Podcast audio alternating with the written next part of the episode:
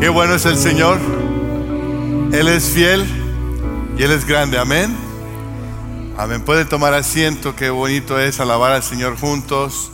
Hoy es un día muy especial para nosotros aquí en Calvary en español, porque tenemos a un invitado muy especial, el doctor Fernando Abella.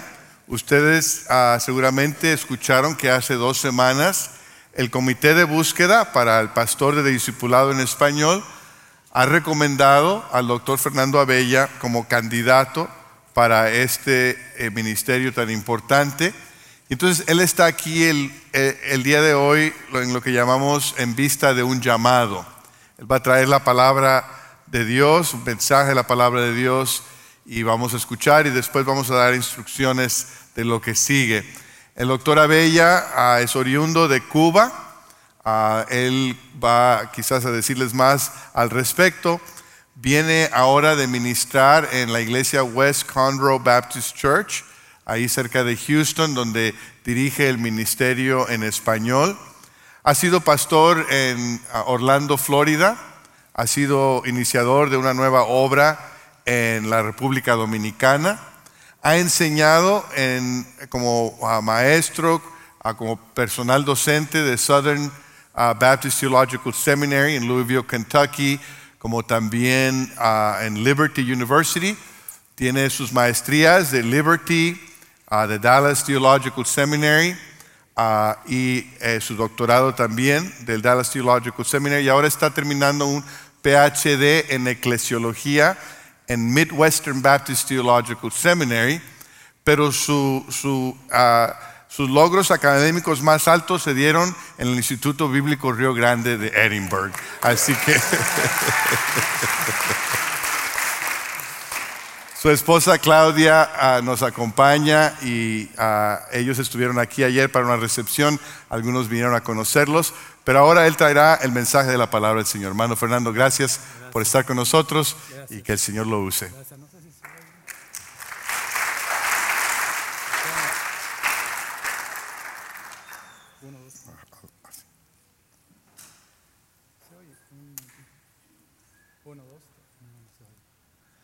Permíteme una vez más.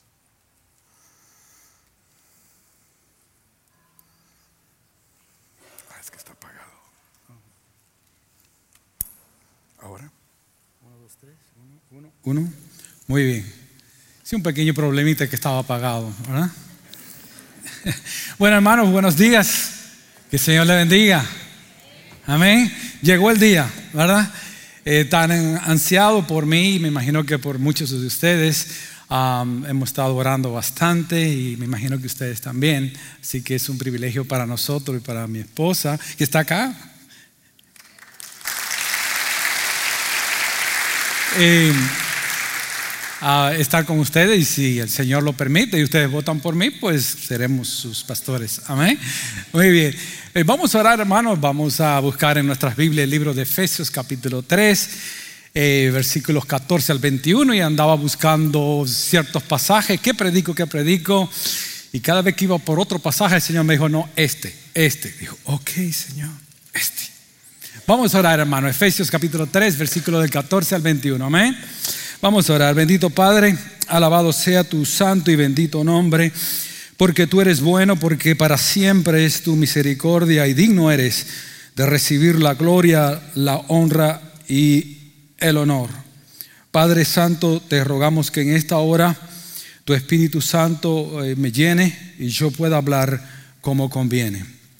Señor, usa tu palabra, usa tu siervo, pon carbón encendido en mis labios, quita mi pecado para que yo pueda hablar solamente lo que tu Espíritu Santo me ponga a hablar.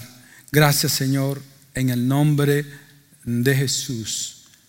Amén se oyó un grito de pánico.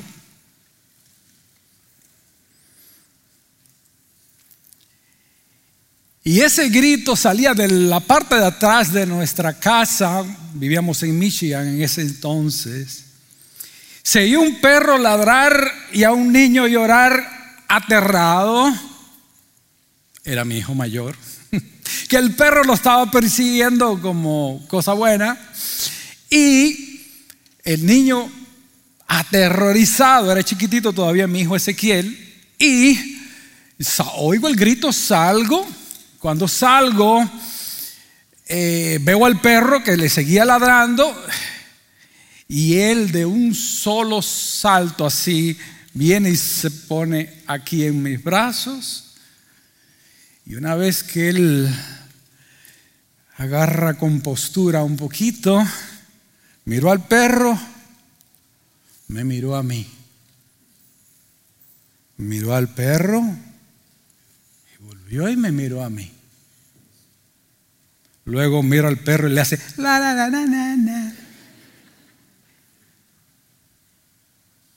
Todo había cambiado,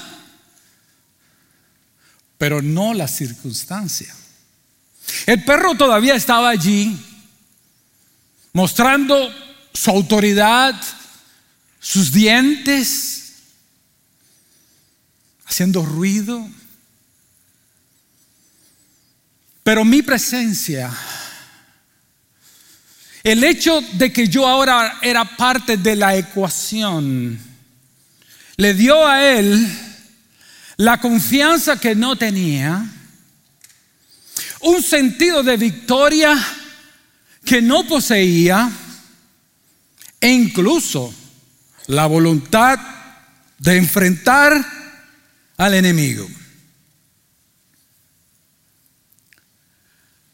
Hay situaciones que ladran en nuestras vidas. Y son normalmente experiencias difíciles, que no esperamos, que nos someten a estrés y que nos provocan desánimo.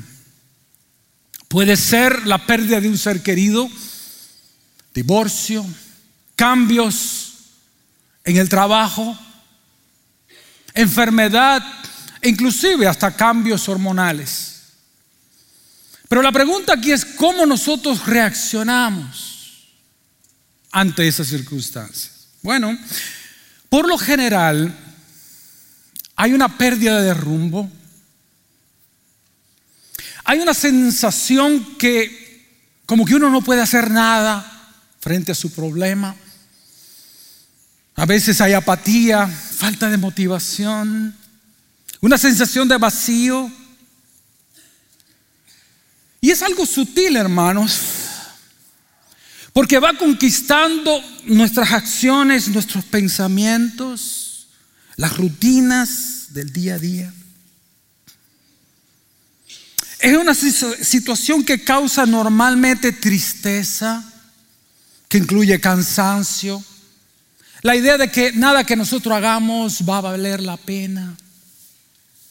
Y el desánimo te lleva a cancelar planes, a querer iniciar proyectos, pero finalmente vuelves al celular o vuelves al sofá, te aíslas y te proteges a veces en una burbuja invisible.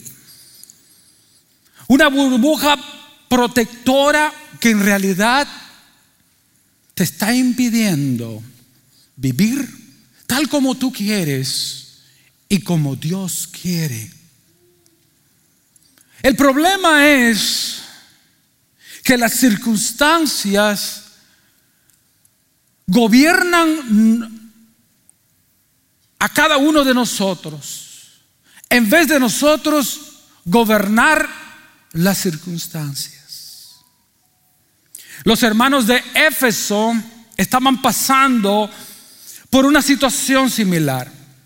Yo me imagino que ustedes hayan estudiado el libro de Efesios, pero lo cierto es que en el capítulo 1, ciertamente Pablo le había hablado de las bendiciones espirituales en Cristo.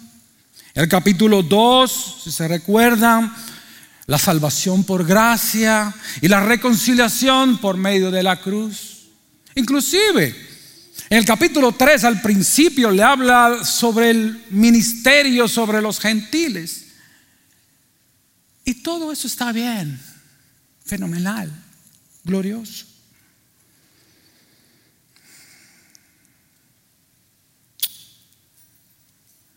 A veces leemos en la Biblia, tenemos, hemos aprendido mucha teología, tenemos varios versículos memorizados de la Biblia, hemos escuchado muchos sermones y estudios. Sin embargo, a veces llega el desánimo. A veces llegan los momentos donde tú sientes que, que ya no puedes más. Eso es lo que estaba pasando en Éfeso. Y esto se observa, hermano, si usted está en el capítulo 3, versículo 3, 13, eh, vea cómo se deja ver por la evidencia interna del pasaje y en el contexto anterior, se ve o se deja oler qué es lo que estaba sucediendo. Yo sé que por esta causa tiene unas raíces en los capítulos 1, 2 y al principio del 3, yo entiendo eso. Pero en el versículo 13 dice, por lo cual pido que no desmayen a causa de mis tribulaciones. Pero esta palabra desmayar es desanimarse. Por ustedes los cuales son vuestra gloria. Y en el verso 14 comienza por esta causa. Sí, ciertamente por la causa de lo que se ha explicado en el capítulo 1, el capítulo 2 y principio del capítulo 3, fenomenal. Pero el versículo 13 no se puede obviar. No solamente por lo que te hemos dicho, pero también por el peligro del desánimo. ¿Cómo se puede vencer el desánimo? Aun cuando tenemos toda la teología en nuestra mente, que conocemos muchas cosas de la Biblia. Aquí se produce la segunda oración de Pablo en el, capítulo 3. Eh, y en los versículos del 14 al 21 hay una tesis, es decir, hay una verdad de oro que él demuestra. Y es una tesis bastante sencilla, aunque no lo parezca. Y él plantea que la intimidad espiritual va a expandir nuestra capacidad. La intimidad espiritual va a expandir la capacidad espiritual. Y la capacidad espiritual va a expandir el poder espiritual. Se lo repito de nuevo. La intimidad espiritual expande la capacidad espiritual y la capacidad espiritual expande el poder espiritual. ¿Qué necesitaban los hermanos? Ellos necesitaban poder. Ahora, vea cómo Pablo en los versículos del 14 al 27, él defiende esta verdad o esta tesis. Vea conmigo en el verso 14. Por esta causa doblo mis rodillas ante el Padre de nuestro Señor Jesucristo, de quien toma nombre toda familia en los cielos y en la tierra, para que les dé, conforme a las riquezas de su gloria, el ser fortalecidos con poder en el hombre interior por su espíritu. La razón principal por la que él ora es para que los hermanos de Éfeso pudiesen recibir poder en el hombre interior. Ahora, ¿qué cosa es el hombre interior? Es el corazón del creyente. Es donde está la parte emocional y espiritual más profunda del ser humano. Es el lugar donde nos alegramos o nos entristecemos. Donde tomamos valor para enfrentar la vida. Es el lugar donde el Espíritu Santo trabaja. Donde reproduce a Cristo en la vida de cada uno de nosotros y es el lugar donde el Espíritu Santo produce el fruto del Espíritu. Amor, gozo, paz, paciencia, benignidad, dominio propio. Es en esa parte muy central de nosotros donde el Espíritu Santo trabaja con nuestro espíritu y ese necesitaba ser fortalecido. El hombre interior es lo contrario al hombre exterior. Y Pablo lo expuso en 2 de Corintios capítulo 4, versos 16 al 18, cuando dijo, por lo tanto no desmayamos, no nos desanimamos. Porque aunque este nuestro hombre exterior se va desgastando, ¿no es verdad, hermano? Que a veces empiezan las arruguitas por acá. No, no lo digo por experiencia, ¿no? Pero usted nota que ya su cuerpo no le responde como antes.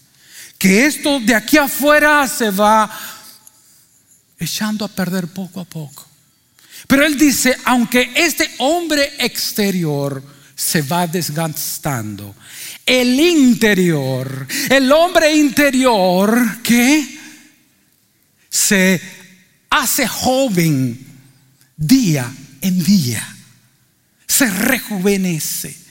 Porque esta leve tribulación, vamos a ponerle, que me está ladrando, esto que me está queriendo quitar la paz, produce, en vez de tristeza, produce un cada vez más excelente y eterno peso de gloria. No mirando nosotros las cosas que se ven, sino las que no se ven, porque las cosas que se ven son temporales, pero las que no se ven son eternas. Cuando el Espíritu Santo trabaja en el hombre interior, te hace joven por dentro y te da un valor para tú poder enfrentar lo que venga. Amén. Eso era lo que necesitaban los hermanos de Corinto. De, Éfeso. Y eso es lo que necesitamos mucho de nosotros. O tal vez usted que está acá o que está mirando en línea. Ahora, para poder experimentar ese poder, tiene que haber una interconexión. Si no estás íntimamente conectado, entonces el flujo de poder no puede llegar a ti. Si eres creyente y estás desanimado, tal vez no tengas un problema de energía. A lo mejor es un problema de conexión. Sí. Si la conexión no está allí, el poder que posees en Cristo tal vez no pueda fluir. Por eso es que Él dice, yo oro para que seas fortalecido con poder, pero está en la parte íntima. Y la mayor parte del tiempo, hermano, no sé si usted se da cuenta de esto. Pedimos por cosas que están fuera de nosotros. Cuando muchas veces debemos de pedir por lo que necesitamos dentro de nosotros. Amén. Debemos comenzar con lo que necesitamos en el hombre interior, en nuestro espíritu. Lo que necesitamos es orar para que esa conexión de nuestro espíritu con el Espíritu de Dios esté en muy buena conexión. Cuando nuestro espíritu se conecta con el Espíritu de Dios, nuestro espíritu, nuestro hombre interior se recarga. Y somos parecidos a los celulares. Por el uso, nuestras baterías de los celulares se descargan, especialmente si tiene un iPhone. yo, a mí me gusta el iPhone. Pero con el ajetreo de la vida, pareciera como que si nos fuéramos descargando. Y a veces podemos morir por, por el uso. Cuando el celular se descarga, nosotros los conectamos con la fuente de poder, sí o no.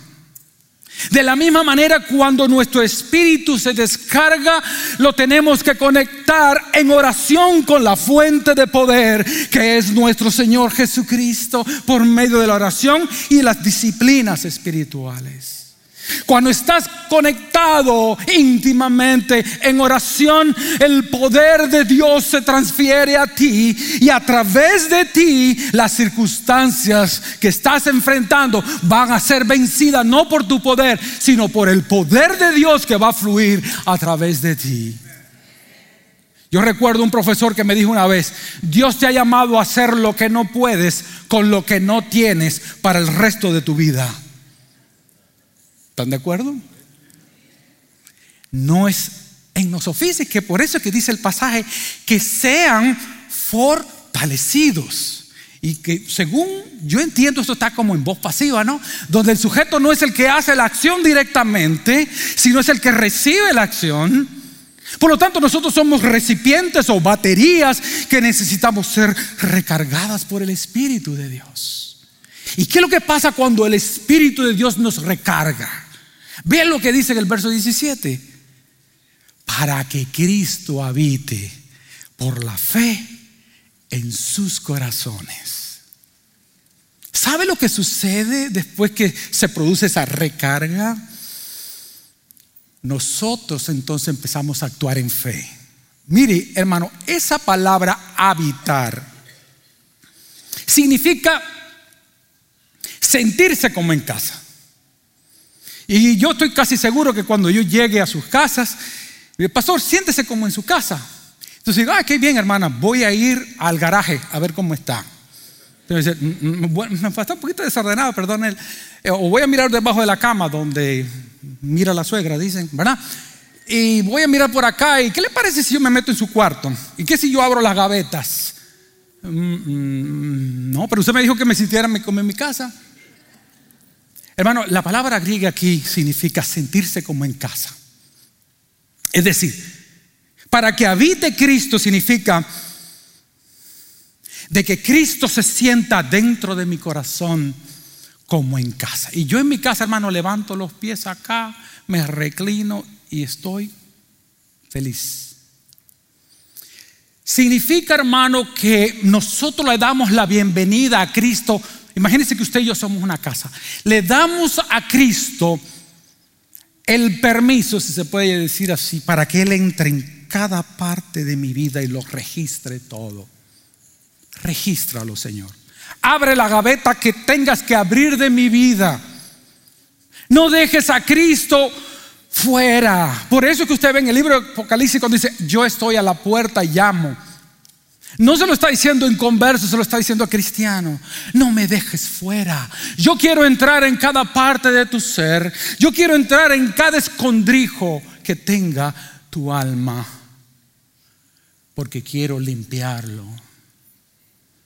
es dejar a Cristo que entre en tu interior y te chequee a ver cómo está cada aspecto, cómo está mi parte sexual, cómo está mi parte mental, cómo yo estoy tratando a otras personas. Dejar que Cristo me registre.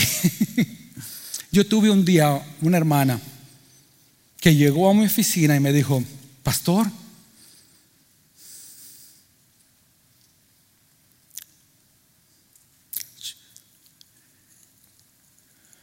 yo no quiero esconder nada más. Yo le he confesado a mi esposo que le fui infiel.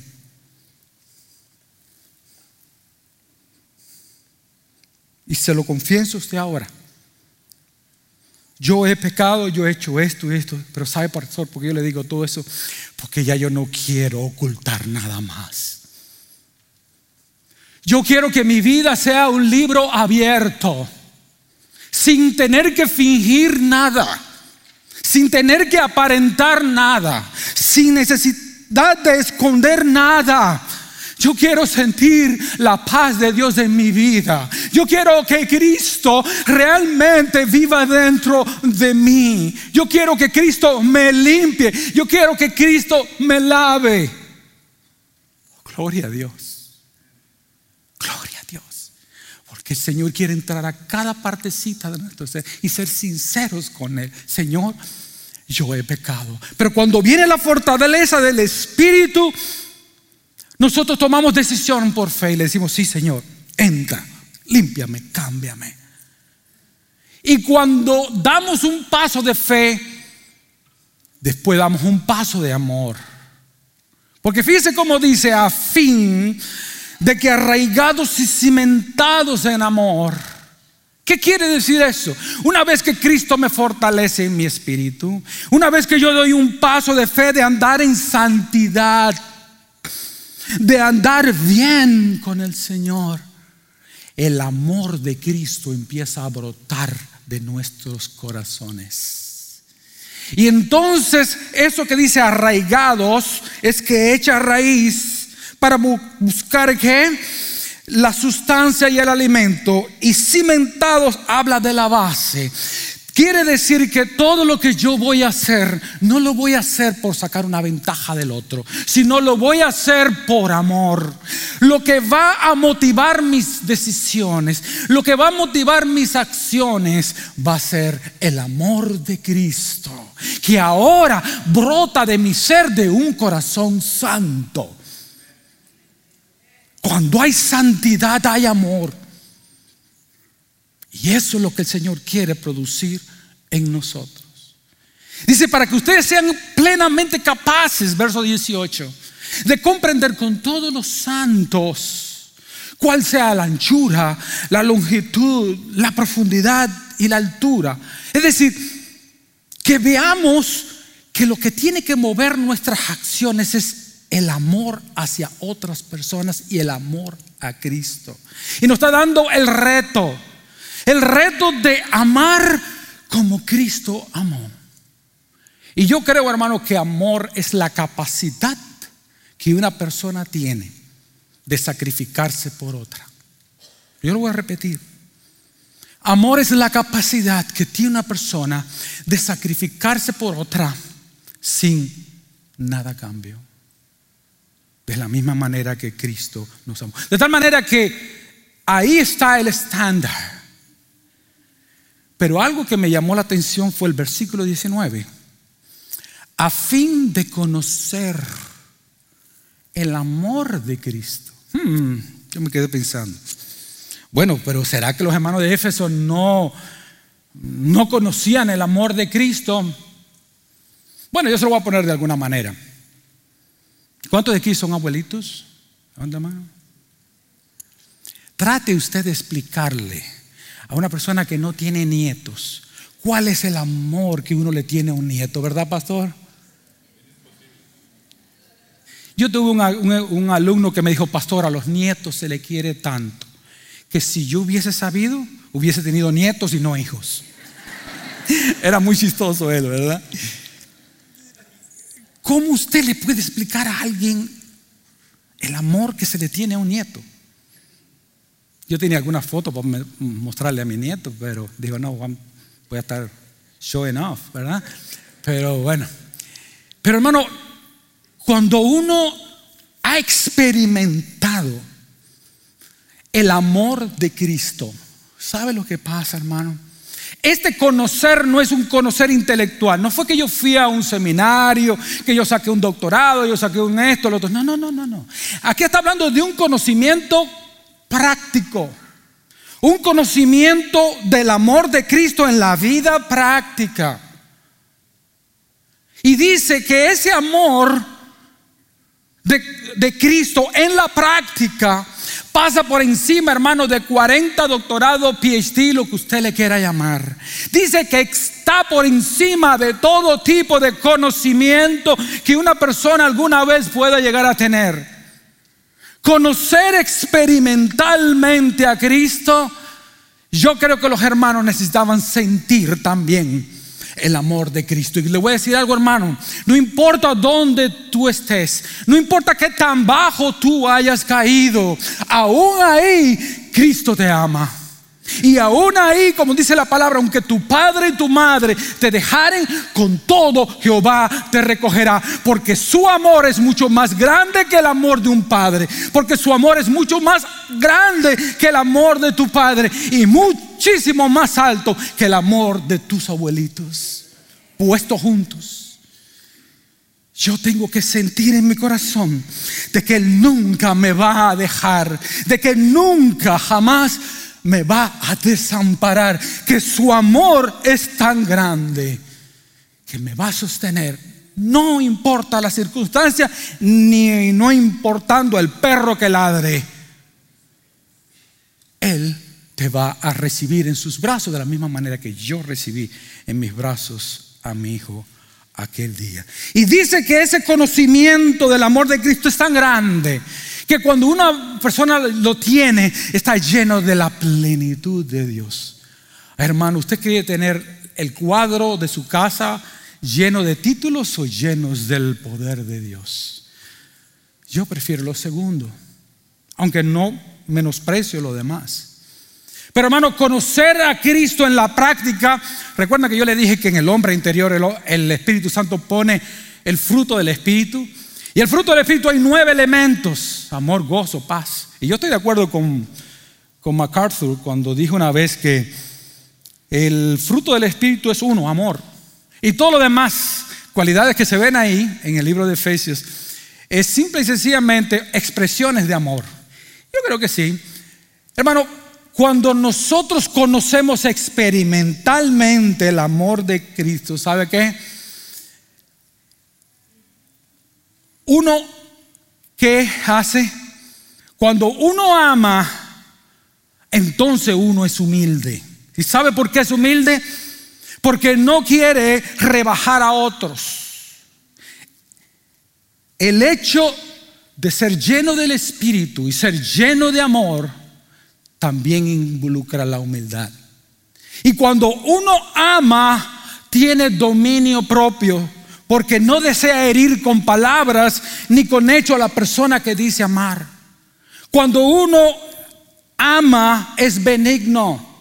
Recuerda que cada uno de los elementos del fruto del Espíritu es benigno, porque trata a otros con amabilidad y con respeto. Cuando uno ama es bondadoso al pensar más en otros que en uno mismo. Cuando uno ama es fiel y no traiciona ni a un esposo, esposa o a un amigo. Cuando uno ama como Cristo, uno tiene paciencia con los que te causan tristeza. ¿A poco una madre no tiene paciencia con sus hijos? ¿Usted cree que una madre va a tener más paciencia con usted y conmigo que con sus hijos? Le voy a decir algo. Una muestra de amor hacia la demás persona muchas veces está determinado por el grado de paciencia que uno le tiene. Porque cuando uno ama, uno es paciente. Y cuando amamos, hermanos, experimentalmente, hay paz y hay gozo, porque el Espíritu Santo pone su paz y su gozo. Hay alguien que ha dicho que la paz y el gozo son los termómetros de la santidad. Cuando yo ando bien con Dios, yo tengo paz. Cuando yo ando bien con Dios, yo tengo gozo. No hay nada que me estorbe en mi espíritu. Y sucede algo, hermano, que cuando nosotros estamos llenos de la plenitud de Dios, Sucede algo como el popcorn, como las palomitas de maíz. ¿Usted sabe por qué una palomita de maíz se pone así? Porque dentro tiene un poquito de humedad. Y cuando se le da candela o calor, lo que está dentro se expande. Y usted se la puede comer. Ahora trate de comer unas palomitas de maíz sin que eso suceda. Hay que ir al dentista urgentemente porque se le van a romper los dientes. Hermano, dentro de nosotros mismos está el Espíritu Santo, si hemos creído en Él, ¿verdad? Y si Él te fortalece en tu espíritu, de tu interior, no solamente van a correr ríos de agua viva, sino de poder de Dios. Por eso es que usted ve el verso 20 y aquel que es poderoso. Y este versículo es como si fuera un crescendo en la música. Va yendo en aumento. Y aquel que es poderoso, está bien. Pero poderoso para hacer las cosas mucho más abundantemente de lo que creemos, de lo que pedimos o de lo que entendemos. Cuando nosotros seamos fortalecidos en el hombre interior por su espíritu ese poder va a salir. Y Él responderá poderosamente tus oraciones. ¿Y sabe lo que va a pasar? Vea el verso 20, la parte B, la segunda parte. Según el poder que actúa ¿dónde? En nosotros. Y ese en significa dentro de. Dentro de nosotros. El Espíritu Santo va a poner un poder tan grande que nosotros vamos a poder ¿qué? ver el poder de Dios actuando en nosotros y a través de nosotros. Por eso es que Pablo ora por los hermanos, para que sean fortalecidos de tal manera que el Espíritu Cristo habite en cada corazón, limpie, produzca una santidad, produzca fe,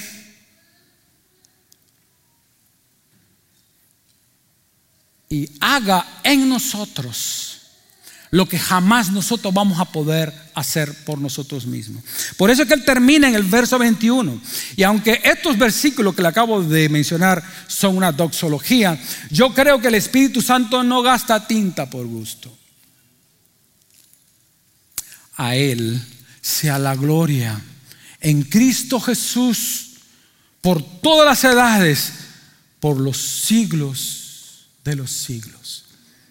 Hermano mío, hermana que está aquí, Señor puso en mi corazón que yo trajera ese pasaje para decirte de que si a lo mejor has venido acá, a lo mejor estás triste, o tal vez usted está triste porque el pastor se va y yo sé que eso causa una tristeza, le voy a decir algo, hermano. Eh, Dios tiene el poder para trabajar en el corazón del pastor, porque él también va a necesitar el poder de Cristo actuando en su vida, porque ciertamente los pastores sufrimos muchas veces en silencio, pero él también puede caer en desánimo, igual que usted puede caer en desánimo. Pero nosotros oramos para que el Señor fortalezca con poder al pastor Guarnieri en su corazón, de tal manera que él pueda ser usado con poder donde quiera que él vaya. Y usarlo a cada uno de ustedes. Y si ustedes votan por mí, pues que me ayude a mí también. Hermanos, que nos revista de poder, porque el reino de Dios no consiste en palabras, sino en poder. Y esa es mi oración, hermano, de que Dios nos llene de poder para servirle a Él, no en nuestras fuerzas, sino en las fuerzas que solamente Él puede dar. Yo me propuse hoy, digo, yo no quiero impresionar a los hermanos, yo vengo aquí de todo corazón diciéndole a ustedes, hermano, nosotros necesitamos fortalecer esa parte interior, fortalecer nuestra comunión con Dios, para que Él nos llene de su poder y podamos servirle en el poder del Señor. Muchas gracias, hermano. Era todo lo que yo quería compartir con ustedes. Que el Señor le bendiga, le abrace. Y hablé con el pastor Rolando y también con el pastor Varela. Y no seré igual que ninguno de los dos, pero con la ayuda del Señor trataré de hacer lo que el Señor me permita. Amén. Que el Señor la bendiga, hermano.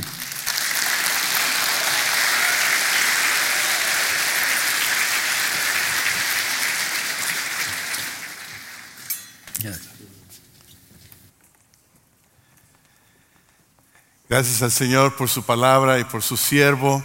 Queremos invitarles a ponerse de pie.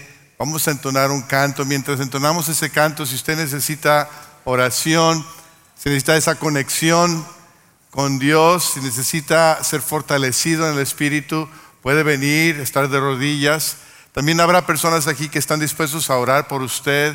Si usted quiere hacer un compromiso, de conocer a Cristo, de entregar su vida a Cristo como Señor y Salvador, o lo que el Espíritu Santo le esté moviendo a hacer, si Dios le ha hablado en esta tarde, este es el momento de responder, de venir por fe, de entregarse a Él, de confiar en Él. Habrá personas aquí enfrente listos para orar por ti. Vamos a responder al mensaje de la palabra de Dios. Amén.